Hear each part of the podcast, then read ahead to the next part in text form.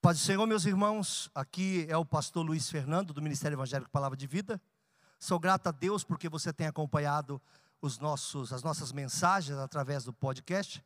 E se você também quiser, nesse momento, contribuir com suas doações de alguma forma, nós temos aqui a conta do Bradesco na agência 0525, conta 80002, dígito 3. Ou no Santander, agência 0174, conta 13002611, dígito 2. E o CNPJ do Ministério é 03 742 978 1000 ao contrário 17. Muito obrigado pelo carinho. Deus te abençoe. Fique em paz.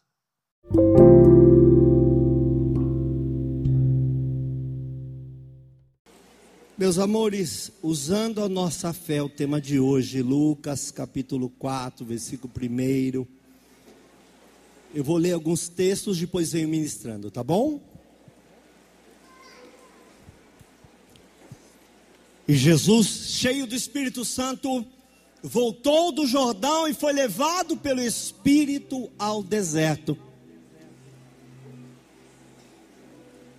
E 40 dias foi tentado pelo diabo, e naqueles dias não comeu coisa alguma, terminando eles, teve fome.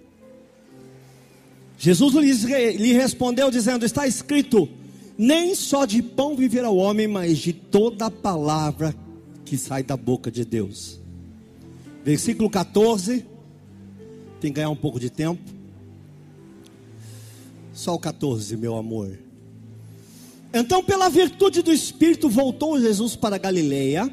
Sua fama correu por todas as terras em derredor ou ao redor. Amém? Quero focar essa palavra em três pontos fundamentais da fé. Jesus estava cheio, depois de cheio foi guiado, e depois de guiado voltou no poder. Guarde isso. Primeiro cheio. Depois de cheio, guiado. Nenhum guiado é guiado se não tiver cheio. Então, primeiro passo é estar cheio. Depois de cheio, guiado, conduzido. E depois de obedecer, poder, unção, virtude. Os três passos de Jesus, como eu tenho pouco tempo, quero falar para vocês nessa noite. O primeiro ponto é cheio. Talvez seja a coisa que mais se fale na igreja hoje, em qualquer igreja. Queremos mais, mais, mais, cheio, cheio, cheio, cheio, enche, enche, enche, enche, manda, manda, manda, manda, toca, toca, toca, toca, toca. Mas a pergunta é: para que serve a unção? Porque uma pessoa cheia, se você gosta de anotar, ser cheio quer dizer presença própria, não quer dizer absolutamente nada se não for dado o segundo passo. Então tem muita gente cheia de Deus. Para que serve ser cheia de Deus? Nada. Pessoas preocupadas com seu próprio doutrinamento, com a sua própria vida, com sua própria unção, com as coisas que são suas, com a sua casa, com o seu jeito, com o seu chamado, com o seu tempo e com o seu ministério. Nós falamos em pessoas cheias. Por que, que acontece que alguns cultos ou lugares as pessoas ficam embriagadas com o Espírito Santo, mas no dia seguinte voltam a ser quem eram. Porque essas pessoas nunca dão o segundo passo. Eu quero mostrar que uma pessoa pode ser cheia e mesmo assim não representar coisa alguma para Deus na sua obra. Ser cheio significa presença pessoal. Ela está restrita a pessoa. Vou mostrar um texto que fala um pouco sobre isso. Êxodo capítulo 34, versículo 29 e 30. Só peguei uns pedaços de texto porque eu tenho alguma coisa para falar e tenho medo que não dê tempo.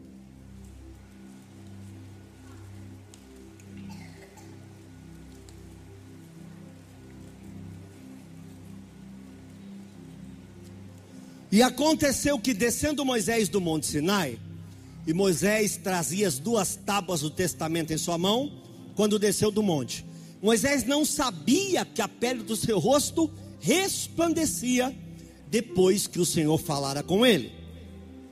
Olhando, pois, Arão e todos os filhos de Israel para Moisés, eis que a pele do seu rosto resplandecia, pelo que temeram chegasse a ele. Até propuseram, e muito engraçado isso, esse texto me intriga, porque Léo, a proposta foi: Moisés, precisamos cobrir o teu rosto. Colocaram um véu no rosto de Moisés, porque eles não conseguiam olhar para a sua face, para o seu rosto. Mas por que não disseram, Moisés, reparte disso conosco? Moisés, como é que se faz para ter a mesma coisa? Moisés, o que você fará com aquilo que você recebeu? Para que serve ter o rosto resplandecente? Para que serve ter uma unção se ela não mudar vidas, que não seja a minha própria vida? Deus não te chamou para o seu próprio doutrinamento. Deus não te chamou para abençoar só a sua vida. Deus não te chamou só para te dar sucesso. Deus não te chamou para glorificar o nome dele na tua vida. Deus te chamou para te usar para as nações, para que você faça aquilo pela qual ele te chamou. Tem gente que passa a vida inteira atrás de profeta, de revelação, de visão, de, de, de, vigília, de profecia, de palavra, de culto, mas manda, manda, e treme, e chora, e faz Michael Jackson, e vira, e roda, e no dia seguinte é a mesma pessoa.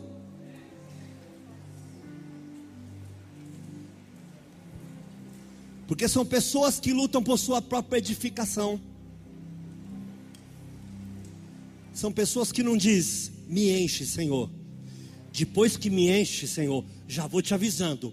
Me põe uma corrente, me põe uma cadeia, me amarra, porque eu vou sair daqui voando, fazer a tua obra, até que não reste mais nada da minha vida. E quando tiver vazio, me enche outra vez, e me enche outra vez. E eu percebo que quem se enche para si próprio, se esvazia na mesma rapidez, mas quem se enche para fazer a obra de Deus, nunca está totalmente vazio.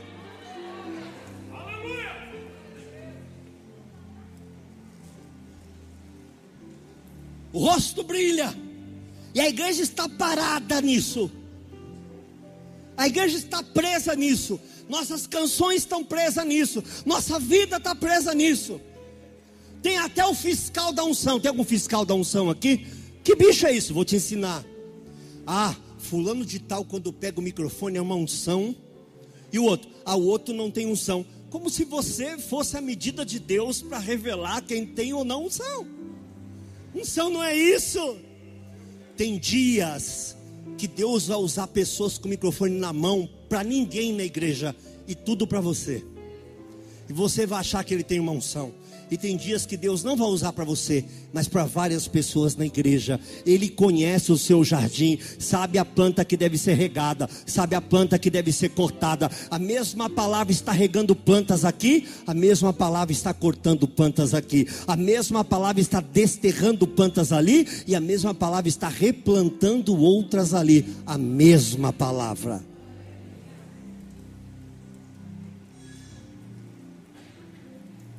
Vou ter que parafrasear a Suelen, que parafraseou a Valéria.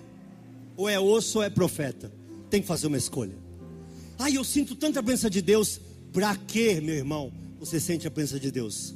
Para que serve isso? Se não for para fazer algo com isso. Eu lembro, eu já disse isso aqui, eu vou repetir algumas vezes.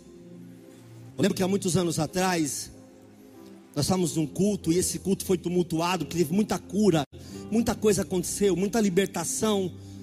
E uma pessoa pediu para cantar. Lá na Assembleia de Deus, esse negócio de a pessoa pedir para cantar, quero cantar música, quero. Quando a gente conhecia, geralmente a gente deixava. E a pessoa era uma querida, mas eu esqueci dela. Eu não sei nem dizer se eu esqueci ou se Deus esqueceu, porque o culto foi para um lado, onde não cabia ninguém para parar, que é uma coisa que eu quero chamar a atenção de todos os ministros de louvor dessa igreja. Guarde o que eu vou falar, anote se possível for. Valéria está aqui, a Mami está aí, todos os ministros de louvor. Se você estiver na segunda música e Deus fizer, não tem nem terceira nem quarta. Para na, debaixo da sombra, para debaixo da nuvem. Deus parou ali, pare você também. Guarde sempre isso. Não precisa fazer 4, 5, 8, 12 por causa de um número escatológico. Aonde Deus parar, pare você também. Me inicie de novo, e de novo, e de novo, até que Deus diga: tá bom. Guarde sempre isso. Uma coisa que eu sinto falta às vezes nas congregações. A presença de Deus vem e fala, é agora. Mas alguém está pensando só em se encher e não encher os outros que estão em sua volta. E então eu esqueci desse, dessa pessoa que ia cantar. No final, ela disse assim para mim, foi muito dura comigo. Falou: Olha, as pessoas não sabem como é a nossa vida, quantas milhares de pessoas a gente atende, como está a nossa cabeça, não tem ideia dos ataques do diabo. Eu estou há 15 dias lutando contra o ataque do diabo. As pessoas não têm a mais remota ideia de que as coisas estão acontecendo aqui. Do que acontece para a gente ter alguma coisa de Deus para dar. E a pessoa disse assim para mim: Você me magoou, você está querendo acabar com o meu ministério. Eu falei: Por causa de quê? Porque minha família está aí. Eu queria louvar ao Senhor e você não permitiu. Falei: Não tem não se preocupa com isso. Chamei o rapaz do som, falei: liga o som. Ligou o som, deu o microfone para a pessoa. Falei: pode cantar. Ela falou: é, mas não tem mais ninguém. Mas era para o Senhor ou era uma apresentação? Lugar de apresentação não é aqui. Se é para o Senhor, apague as luzes da igreja que não tenha ninguém. Pega o microfone e diga: e que eu possa ter mais sede de te conhecer melhor. Cada dia mais vontade de estar ao teu redor escutando teu falar. Você entende? Adore ao Senhor. Seja cheio para alguém. Seja cheio para cumprir propósitos. Chega de a vida inteira ser cheio para nada. Deus não quer você uma ilha, Deus te quer um continente ligado a quem está à direita, à esquerda. Transborda na tua casa, transborda na tua família. Ah, mas uma unção que eu sinto, para quê? Tem que servir para alguma coisa, a igreja está parada nisso. É um monte de evento que a igreja vai. E os jovens ah, chora, se arrebenta. E sábado, balada. Para quê? Irmão, quando você entrar na balada cheio de Deus, é para nego do teu lado começar a tremer. Falar, mano, não dá para ficar do lado desse moleque. Quando você sentar no ônibus, quem está do lado vai ter que levantar. Digo, não dá para ficar do lado dessa menina. Tem alguma coisa nela que é totalmente diferente. Ai, quantas vezes eu senti a presença de Deus? Para quê? Para quê? Se não for para contaminar, se não for para espalhar ah, Senhor, eu quero dom de profecia, eu quero dom de visão. Para quê? Eu já te contei do meu dom de profecia? Vou te contar. Assembleia de Deus, Ministério de Santos, Santa Ceia Geral, e eu com incríveis seis meses de crente. Estou sentado no meio da igreja. Deus me entoma em outras línguas e diz: Vai até lá na frente e diga isso, isso, isso que eu estou mandando. Era uma coisa inalcançável. E aí eu, eu, eu, eu comecei a falar em línguas, comecei a tremer. E eu falei, mas Senhor, ele falou, você me pediu. Agora faz o que eu quero. Ser cheio sem obediência é coisa alguma. Fiquei apavorado. Fiquei de pé. E ele disse: Vai, eu falei, Senhor, o que, que eles vão pensar? Ele falou, vai. Senhor, eu sou um novo convertido. Ele falou, vai. Aí eu peguei e sentei. Quando eu sentei, levantou a mulher em línguas na hora. Que eu sentei, ela levantou. E ele disse assim para mim: Vou mandar ela. Eu falei, não, Senhor, manda ela sentar. Que eu, se ela sentar agora, eu subo. Ela sentou, levantei. Três mil pessoas quase mil obreiros e eu marchando no meio deles. Só eu em pé. Quando eu estou chegando perto do pastor que não recebe, ele fez assim.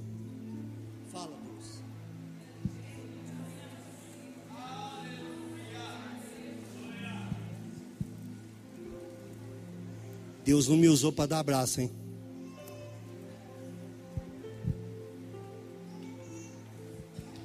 Ser cheio para quê? Eu disse para Deus assim: Eu quero autoridade para expulsar demônio. Cambada de pastor molenga, cambada de pastor não sei o quê. Estou na minha casa, recebi uma ligação. Estava eu, pastor presidente da Assembleia de Deus do Peru, meu amigo. Pastor Luiz, você pode vir aqui no Rio Negro? Eu digo: Fazer que bicho aí? Meu jeito de falar é assim: Fazer o que aí? Falou: Tem uma moça aqui, que ela está endemoniada há dois, três anos, e ela está numas grades de ferro. A gente É, mas muita gente já veio aqui. Falei, vixe. Ela come garfo, ela come faca, não reconhece a família e nem a própria filha. Só que me vinha na cabeça ele dizendo: essa casta de jejum, essa casta de demônio, só jejum e oração. Fiquei fazendo conta de qual era a última vez que eu tinha jejuado. Estava em oração. Cheguei para o pastor falei: vamos comigo? Ele falou: ah, não sei. Falei: vamos ou não vamos? Eu vou. Vai me deixar sozinho? Eu vou com você, ele falou. Chegamos lá, o quarto dela não tinha parede, era uma jaula. Eles punham um pratinho de comida por baixo. Ela usava um vestido velho. Ela comia com a mão. Comecei a chorar quando olhei para ela. Falei, meu Deus, o que, que nós estamos fazendo no Evangelho? Falei, moço, eu só vou orar por ela se abrir a, a portinha. Ele falou, não pode abrir porque ela ataca. Eu falei, só vou orar por ela se você abrir. Não, mas é que ela tenta matar. Eu falei, só vou orar por ela se você abrir. Quando abriu, ela sai com tudo. A gente dá um grito, ela fica paralisada, ela cai.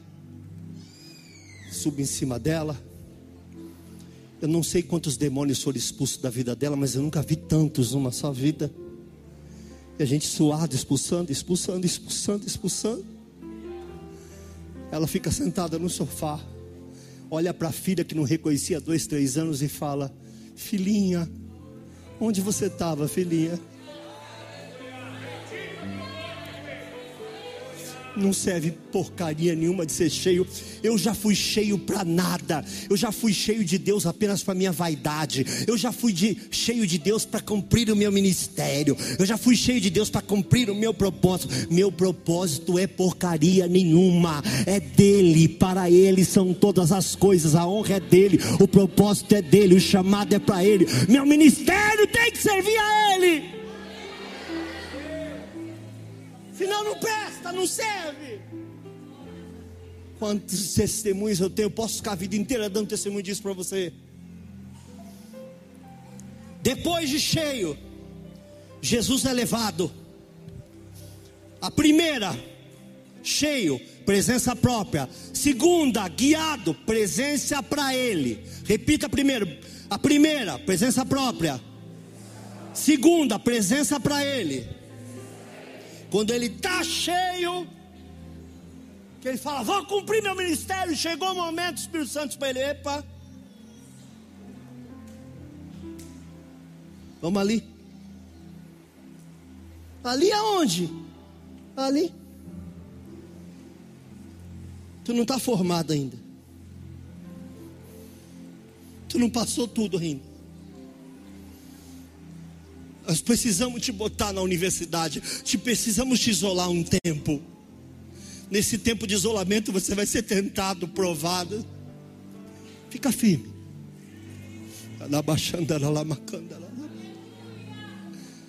Sabe o que ele disse? Deus não está nisso, porque todo cheio é soberbo. Deus não está nisso. Deus não trabalha assim, porque Deus não pensa assim. Quando as pessoas são muito julgadores de Deus, Ele está muito longe de Deus. Jesus disse assim para o Espírito Santo: Eu vou. Eu fico imaginando a conversa entre eles, sim, em algum momento é apenas uma imaginação minha.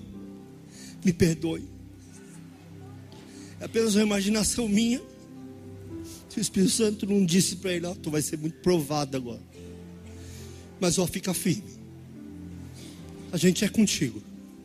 Você vai se sentir extremamente sozinho, mas eu te prometo, você estará extremamente acompanhado. Você se sentirá muito, mas muito sozinho. E eu te digo, você estará muito, mas muito acompanhado.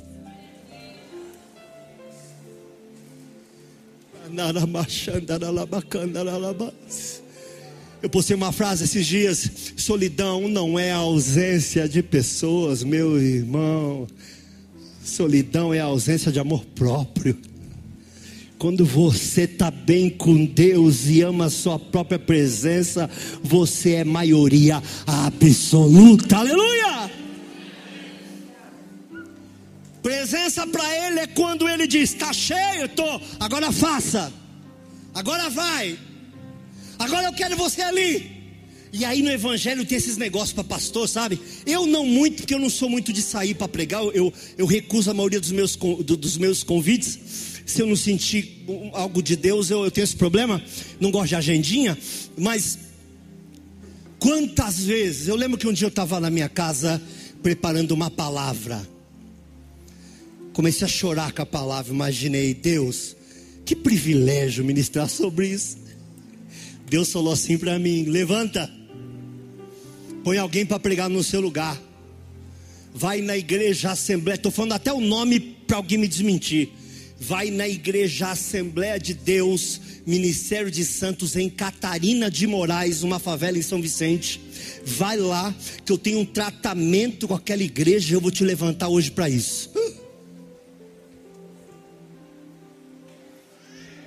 Fui no meu caminho dizendo: Senhor, Senhor, Senhor, Senhor, Senhor, Senhor, Senhor, Senhor, Senhor. Porque quando Deus fala assim, meu irmão, não vai ser uma coisa da hora, entendeu? Aos teus olhos. Deus disse assim para mim: há um demônio atacando essa igreja há muitos anos, muitos anos. Eles nem se falam. A mulher do pastor não fala com fulana, que não fala com fulana, que não fala com fulana, que briga com fulana. Tá tudo uma bagunça. Eu quero que você repreenda esse demônio antigo dentro dessa igreja de mentira, de engano, de fofoca. Eu falei, Senhor, mas e os visitantes? Domingo, né? Ele disse assim para mim: não haverá nenhum visitante. Peguei a palavra para pregar, fiz prova com Deus, porque eu tinha dito para ele. Eu disse: levante a mão quem é visitante. Ninguém levantou a mão. Quem está nos visitando a primeira vez, levante a mão. Ninguém levantou a mão. Então eu disse: por favor, fechem-se as portas. Ninguém mais sai, ninguém mais entra. Trancar as portas da igreja. Eu disse: há uma cobra dentro dessa igreja. Há um demônio de mentira, de engano, de adultério, vim falando assim, assim, assim, assim, assim, assim, assim. Deus me trouxe de uma outra cidade para repreender. Chegou o dia do conserto, chegou o dia de Deus fazer o que quer fazer, e se não houver arrependimento aqui, haverá morte. Lá na Assembleia de Deus tinha um, um, um eles gostam de colocar de madeira esse negócio aqui, uma grade, sei lá o nome disso, um, um bicho desse aí. O pastor sentado no meio veio correndo, pulou, caiu lá embaixo e deu um grito: Deus fala! Porque ele vinha gemendo, pedindo socorro para Deus. Eles começaram a se abraçar e pedir perdão. Houve um quebrantamento, gente se jogando no chão. Eu não preguei coisa alguma, eu só falei isso. E foi uma gritaria, um chororô, e gente gritando e pedindo perdão, e tinha uma portinha. Eu falei para o diácono: abre para mim. Ele chorando abriu para mim. Eu fui embora, peguei meu carro e fui para casa. Falei: o que eu tinha que fazer aqui eu já fiz. É só trazer a carta e ir embora. Carteiro não é importante.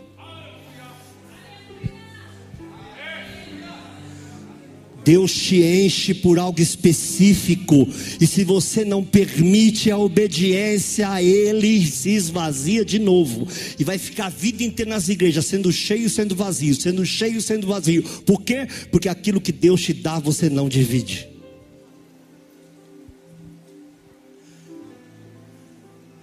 É maravilhoso ser obediente. E a obediência vai te levar a uma terceira fase. Olha, essa semana foi uma semana de coincidências, entre aspas. Três ou duas pessoas me perguntaram por que, que eu adiei a festa com o Espírito Santo. Então vou deixar claro para todo mundo aqui. Eu adiei a festa com o Espírito Santo porque eu não estou seguro. Eu não estou seguro. Eu não farei festa por demanda. Eu preciso que Deus fale algo que Ele e eu sabemos o que é. Eu preciso desse sinal. Porque se isso fosse coisa de homens, respeitaria uma agenda. Mas a agenda é celestial. É necessário que ele diga faça, porque se ele não disser faça, não será feito.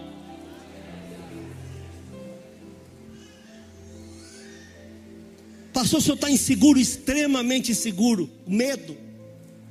Por quê? Porque todas as vezes Deus falou comigo antes. Estou num propósito pessoal com Deus, para que Ele diga para mim. Semana passada eu passei pelaquela porta ali. Semana retrasada, Deus falou comigo: o diabo veio te visitar hoje. Falei, Amém, Senhor. Aconteceram algumas coisas na igreja que nem a igreja sabe, mas nossos obreiros deram conta de resolver. Mas eu vim para cá.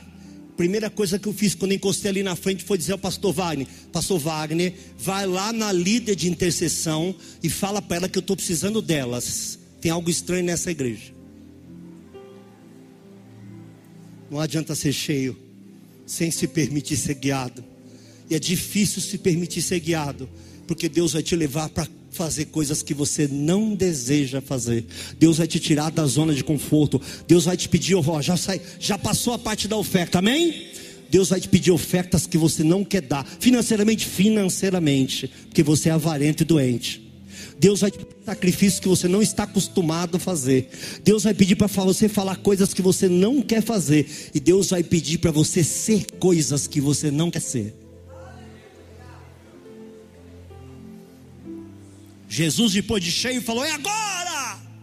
Meu ministério, esperei tanto. Chegou o momento, falou: Está cheio? Tô. Então aprenda a ser guiado. Para onde vocês estão me levando? Para o deserto. O que é que eu vou encontrar no deserto? Não é o que, é quem. E quem que eu vou encontrar no deserto? Diabo. Hã? Para fazer a vontade de Deus, tem que aprender a repelir o diabo. Para fazer a vontade de Deus, não pode ter medo de coisas espirituais. Para fazer a vontade de Deus, tem que aprender a resistir o diabo até que ele fuja de você. Para fazer a vontade de Deus, não pode ter medo de coisas espirituais. Não, você não anda, meu irmão. Você não anda. Bendito seja o nome do Senhor. Um exemplo de uma pessoa guiada. Depois de cheia, guiada. Atos 8, versículo 26 e 34. Eu morro de medo de pregar esse texto. Já vou avisando logo. Esse texto me faz desviar para o lado bom. Me faz me jogar no chão. Eu viro um lixo, eu viro um nada quando eu leio esse texto. E vou explicar o porquê. Ele é muito importante na minha vida. Espero que seja na sua. Eu vou explicar o porquê. O anjo do Senhor falou a Felipe dizendo: Levanta-te, vai à banda do sul, ao caminho que desce a Jerusalém para Gaza, que está deserto. Olha para mim, eu sou Felipe. Amém? Gaza, Jerusalém. Os discípulos estavam Jerusalém, Gaza, e onde Felipe estava? Os discípulos estavam em Jerusalém velando. Um servo do Senhor, eles poderiam estavam lá com Timóteo, poderiam ter escolhido qualquer um deles. Mas escolheu o que estava mais longe, não o que estava mais perto. Deus não escolhe o que está mais perto. Deus não escolhe o que está mais aparente. Deus não escolhe o que fala melhor. Deus escolhe aquele que está sensível ao à voz do Senhor e disposto a servir. Podia ter escolhido qualquer um dos apóstolos que estavam ali, mas não. Pegou um diácono lá longe, pegou um evangelista lá longe e trouxe ele até um lugar. Você vai entender porque esse lugar é importante. Muda uma história inteira. Leia comigo, vamos fazer. E é, é tão. Meu Deus, que texto. Eu fico desesperado. Vem comigo. Levantou-se e foi. Eis que um homem etíope, eunuco, mordomo mor de Candace, rainha dos etíopes, o qual era superintendente de todos os seus tesouros e tinha ido a Jerusalém para a adoração. Amém? Não podia ter pego alguém em Jerusalém e dito: está vindo um cara aqui, cuida dele para mim? Não, pegou de longe. Ah, Deus me leva para longe e o meu tio não está salvo. Deus tem o seu tempo. Cuida das coisas de Deus que ele vai cuidar das suas. Bendito seja o nome do Senhor. Mateus 11, versículo 1. Jesus despediu os discípulos e foi pessoalmente na cidade deles. Eles devem ter ido no caminho reclamando: por que, que eu vou ter que ir para Piracicaba se minha mãe não é salva? Jesus, fica tranquilo, eu vou cuidar da tua mãe. Enquanto eles saíram, foi despedido de dois em dois. Jesus foi na casa de um por um, dizendo: Eu sou Jesus. Foi lá pessoalmente cuidar da família dele. Então Jesus vai cuidar da sua família, não temas. Regressava e assentado no seu carro, lia o profeta Isaías. Diga comigo, profeta Isaías. É importante vocês vão ouvir hoje. Talvez uma das coisas mais importantes. E disse o Espírito a Felipe: Chega-te e junta esse carro Chega perto desse carro. Correndo Felipe. Correndo Felipe. Correndo Felipe. O carro não parou para ele. Deus podia pegar Felipe e colocar dentro do carro, mas falou: não, não, se esforça, corre atrás. Felipe foi correndo, correndo, correndo, conseguiu entrar no carro. E quando ele entra no carro, ouviu que lia, repita, ouviu, ouviu, lia em voz alta, Estava procurando entender. Ele começou a falar. Ele começou a falar o que ele estava lendo. Ouviu o que lia o profeta Isaías e disse: Entendes o que lês? E ele disse: Como poderei entender se alguém não me ensinar? E rogou Felipe que subisse com ele, se assentasse. Fica aqui comigo, me ensina. Por que, que ele estava desesperado? Por que, que Deus resolveu mandar alguém até ele? Está escrito. E ele diz. E o lugar da escritura que li era este. Atenção, igreja. Foi levado como ovelha para o matadouro. Quem era esse homem? Eunuco. Quem estava lendo era o eunuco. E ele lê: foi levado como ovelha por um matador. Ele pensou: sou eu. Eu não escolhi ser eunuco. Me obrigaram a ser eunuco. E como está mudo o cordeiro diante do que tosqueia, assim não abriu a boca. Não me deram direito de falar nem de reclamar. Me obrigaram a ser isso. Eu queria ter família. Eu queria ser outra pessoa, mas vieram, me obrigaram. Não me deixaram falar, não me deixaram opção. Na sua humilhação, foi tirado o seu julgamento, quer dizer, ele não teve oportunidade de ser julgado, ele não teve oportunidade de escolha. Quem contará a sua geração? Repita comigo: quem contará a sua geração? Ele não tem geração, porque cortaram o pênis dele. E quanto mais ele lê, mais ele acha, fica desesperado. Por que estão falando de mim? O que isso quer dizer? Eu nem vou poder pregar hoje sobre o processo de fazer eunuco, você ia ficar escandalizado. Contará a sua geração, porque sua vida é tirada da terra, quer dizer, morreu ele e acabou. O eunuco devia pensar muito nisso. Eu vejo homens fazendo sexo, eu sou eunuco. Eu vejo os reis se pegando, se beijando, mas eu só olho. Cortaram o meu membro, mas não tiraram minha vontade. Eu tenho vontade. Eu queria fazer, eu queria ter uma esposa, eu queria ter uma família, eu queria ter um filho. Nunca me deram essa opção. E ele começa a ler, e aquilo provoca uma empatia e um desespero ao mesmo tempo. Ele fala: Quem é esse que me conhece? Quem é essa gente? O que, que é isso? E ele começa a indagar, agora pensamento meu: Senhor, o que, que é isso? Sou eu, o Senhor está falando de mim. Quem conhece minha vida? Esse é o meu sofrimento. Por que está escrito as coisas que eu passo? Jesus então disse: Felipe, vai lá.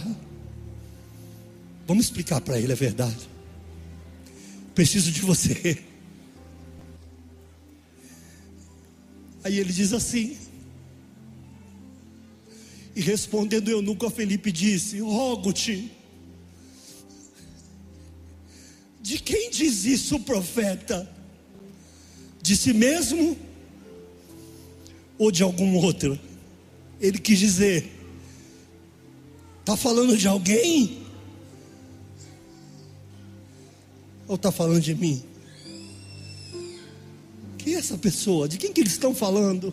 Eu estou desesperado, me conta que a palavra de Deus abraça qualquer pessoa, qualquer vida, com qualquer problema, em qualquer lugar, com qualquer tristeza, com qualquer vergonha, com qualquer impossibilidade, não importa o que você está vivendo, existe uma palavra de Deus para abraçar a tua vida. Bendito seja o nome do Senhor. Aleluia! E uma pessoa guiada por Deus chegará até você em tempo ou fora de tempo. Tenha paciência. Aleluia!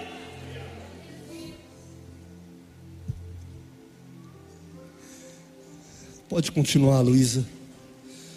Só mais um, eu vou ter que mudar de texto. Uma grande revelação.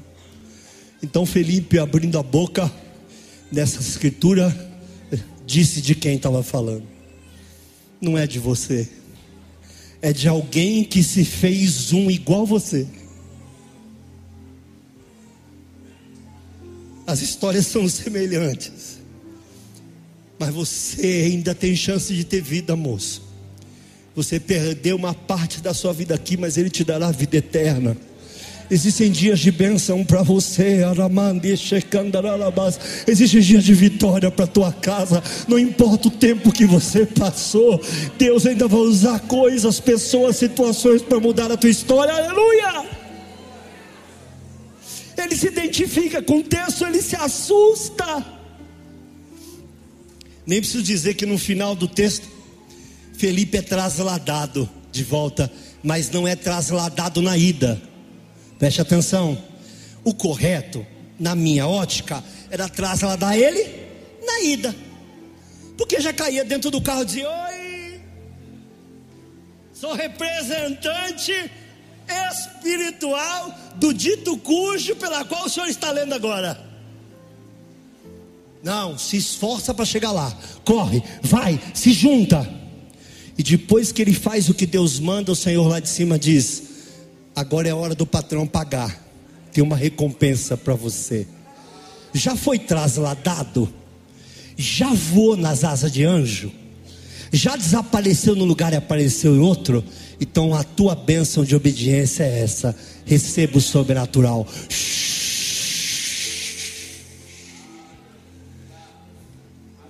Sobrenatural é a recompensa de Deus para a tua vida. E aí vem a cura, e aí vem a libertação, e aí vem o toque, e aí vem a unção.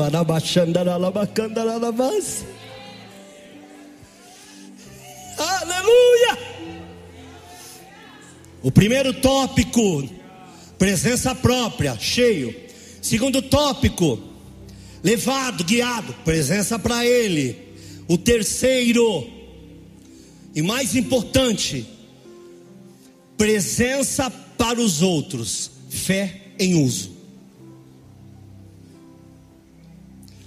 Ninguém chegará ao terceiro sem passar pelo primeiro e pelo segundo. Como é que funciona a fé? Primeiro você é cheio, depois começa a obedecer a Ele, e depois que você é obediente, começa a servir no poder. Jesus volta no poder, versículo 14 do mesmo texto de Lucas 4, Lu. Eu gosto muito de Lucas. Lucas usa uma palavra virtude, porque ele era médico. Então ele tinha muito hábito, se você ler Lucas, tente ler com os olhos de médico, tá bom? Que Lucas dá muito ênfase à cura. Por quê? Porque ele era médico.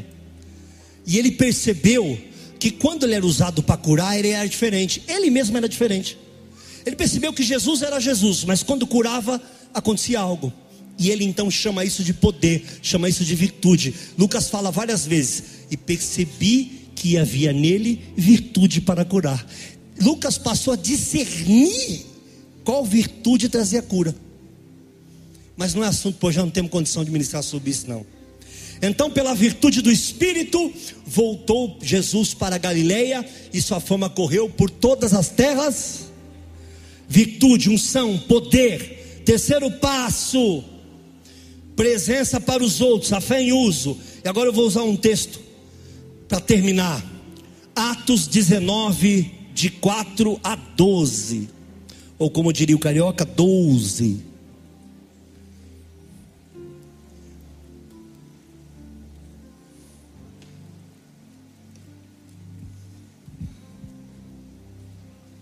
Aliás, tem muita gente que acha que o batismo com o Espírito Santo, batismo com o Espírito Santo é uma oração especial, não é quando você aceita Jesus. Você aceita Jesus é selado.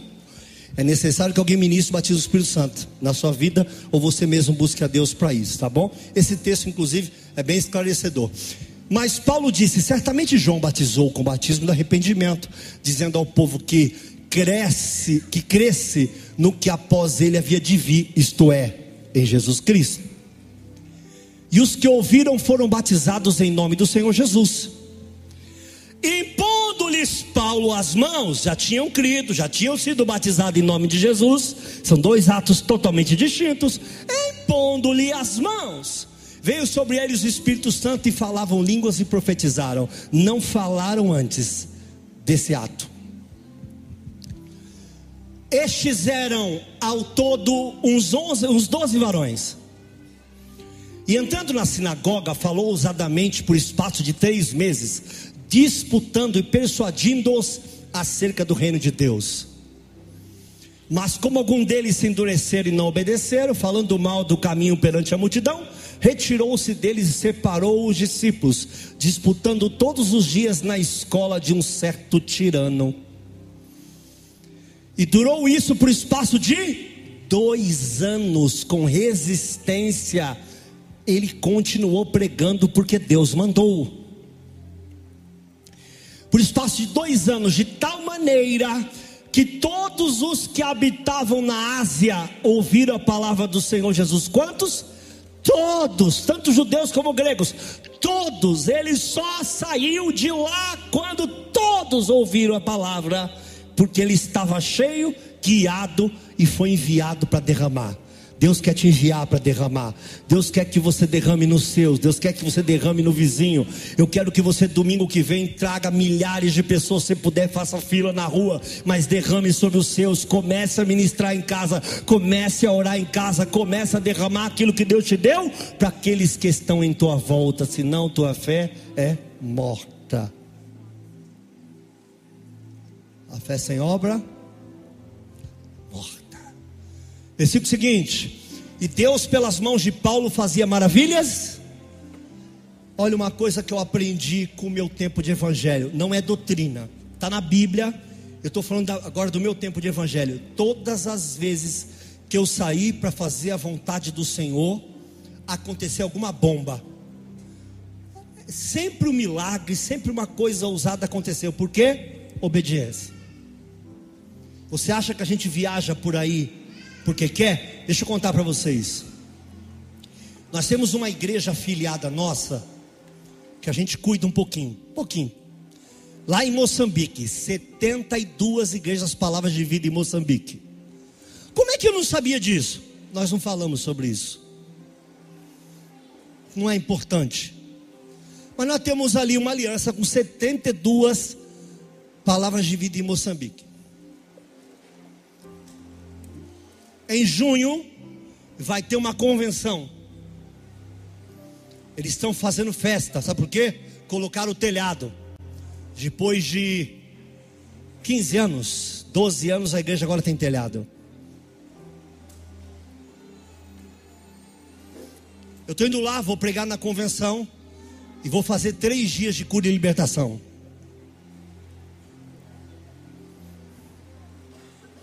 Nós não vamos de mão vazia, não. Vamos abençoar espiritualmente.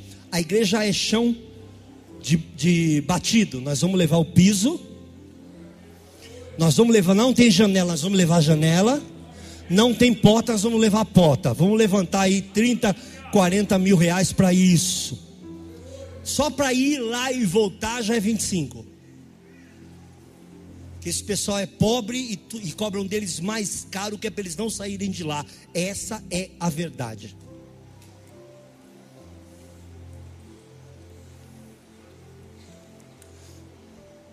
Eu sei que vai acontecer coisas assustadoras. Assustadoras. Porque quando você faz o que o chefe manda, acontecem maravilhas extraordinárias. Porque vai um homem lá? Não. Lá tem homem suficiente de Deus. Mas é porque se eu tivesse que escolher entre ir lá em junho e passar uma semana em Cancún boiando, porque eu sou barrigudo, eu boio.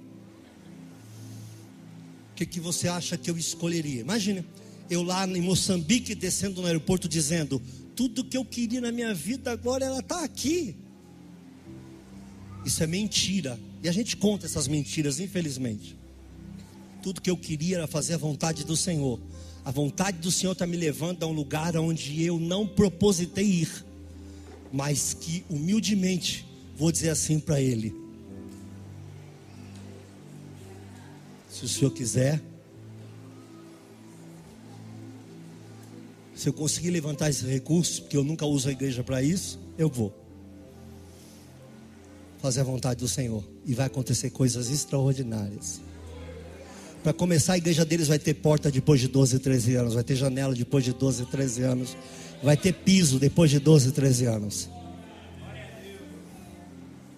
E vocês sabem que nós já temos dinheiro da janela, do piso e da porta. Guardadinho, esperando o momento. Aleluia! Nós vamos precisar dos recursos para ir e voltar. Só ir e voltar 25 a 30 mil reais.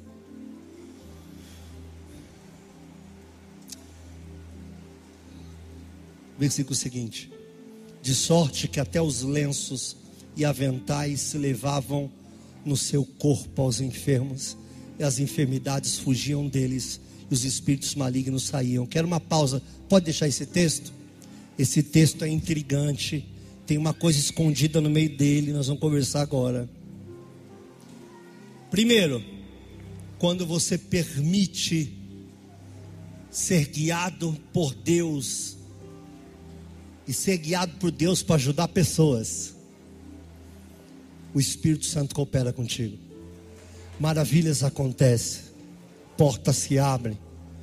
E mais do que isso, esse texto diz que o negócio foi tão grave, tão grande, que estavam pegando lençóis, pegavam o lençol do enfermo, levava para Paulo, levava o lençol de volta, e quando envolvia o lençol no enfermo, o enfermo era curado. Aventais, roupa do corpo. A Bíblia diz, eu, eu não quero falar, mas não vou ter tempo para falar muito sobre isso, mas que a enfermidade, as enfermidades fugiam.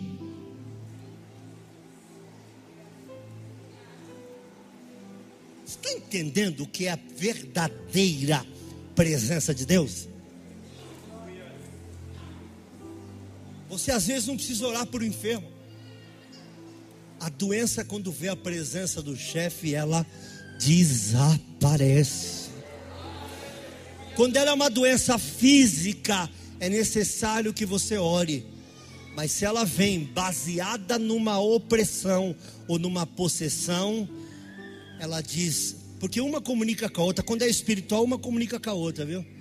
Diga, ó, você sabe que nós não tem correr daqui, né? E elas começam a fugir de homem nenhum, de igreja nenhuma, de pastor nenhum, mas da presença. Da real presença de Deus na vida de alguém que resolveu derramar aquilo que recebeu. E derrama tanto que volta para casa sem força para falar. Muitos voltam para casa sem força para falar. Eu lembro uma vez voltar do Peru 8 quilos mais. Pastor, que dieta o senhor fez? Falei, nem vou te contar. 8 quilos mais magro. Estourei duas canetas tentando fazer um furo no cinto. Para poder entrar no avião. Enfrentamos demônios, não podia levar um companheiro porque não tinha dinheiro. Não tinha dinheiro para se hospedar, não tinha dinheiro para comer. Atravessei o deserto do Peru e comi uma batata. Com um café velho. Não tinha recurso de nenhum tipo. Mas o que mais me intriga nesse texto, não me pergunte que eu não sei disso, estou aprendendo com vocês agora. Os espíritos malignos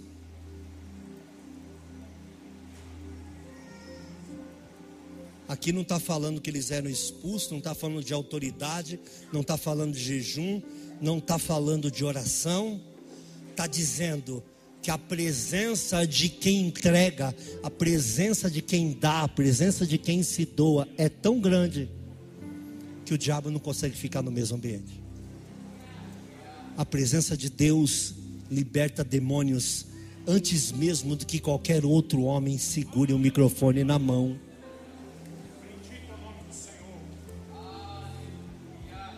Quantas vezes nós estamos aqui ministrando, cantando, louvando, filmando? teclando. O certo seria dedilhando, talvez. E os demônios já foram embora. Um ambiente onde há uma presença de Deus em gente que quer entregar, meu irmão. Eu lembro que uma vez, foi muito engraçado, duas vezes aconteceu isso. Uma vez a Suelen não estava bem. A Suelen está mais calma, mas ela ficou um pouco desesperada às vezes. E ela estava aqui, não estava muito bem abracei ela, nós oramos aqui um pouquinho e tal, ela acalmou, ela me contou o problema. Aí chegou a hora do louvor, ela foi cantar. Eu digo, meu Jesus, não é o mesmo bicho que eu orei agora há pouco, não. Que bicho é isso aí? O seu visse ela adorar a Deus, era como se fosse o último dia da vida dela. Tinha uma unção nessa igreja, uma coisa saindo da boca dessa mulher, e pula, e grita, e ah, e ah. Sabe por quê? Deu tudo. Deu tudo. Tudo. Deixou de lado o problema dela, deixou de lado a circunstância dela e deu tudo. Teve uma outra vez que foi o contrário. Estava muito abatido. Tinha perdido muita gente querida no Covid. Muito abatido, muito cansado. Eu, me, eu resolvi pôr a cara todos os dias na época da pandemia. Eu, eu fiquei acabado. Eu não sei nem se eu me recuperei fisicamente. E um dia eu subi aqui, a única coisa que eu queria era chorar. Mas elas estavam ensaiando e eu dizia, meu Deus, já tinha gente na igreja. E eu dizia, eu tenho medo de virar para lá, os irmãos me ver chorando. Que não era um choro de presença, era um choro de tristeza. De... Eu estava com medo de chorar, que eles estivessem me olhando. Então eu virei para cá e fiquei assim. Aproveitei que ela estava de costa e o pessoal estava ensaiando aqui. Me desarmei, me desabei e chorando, eu disse para Deus: Eu só preciso me recuperar. Porque eu quero pregar hoje como se fosse o último dia da minha vida. Eu quero, eu quero entregar tudo.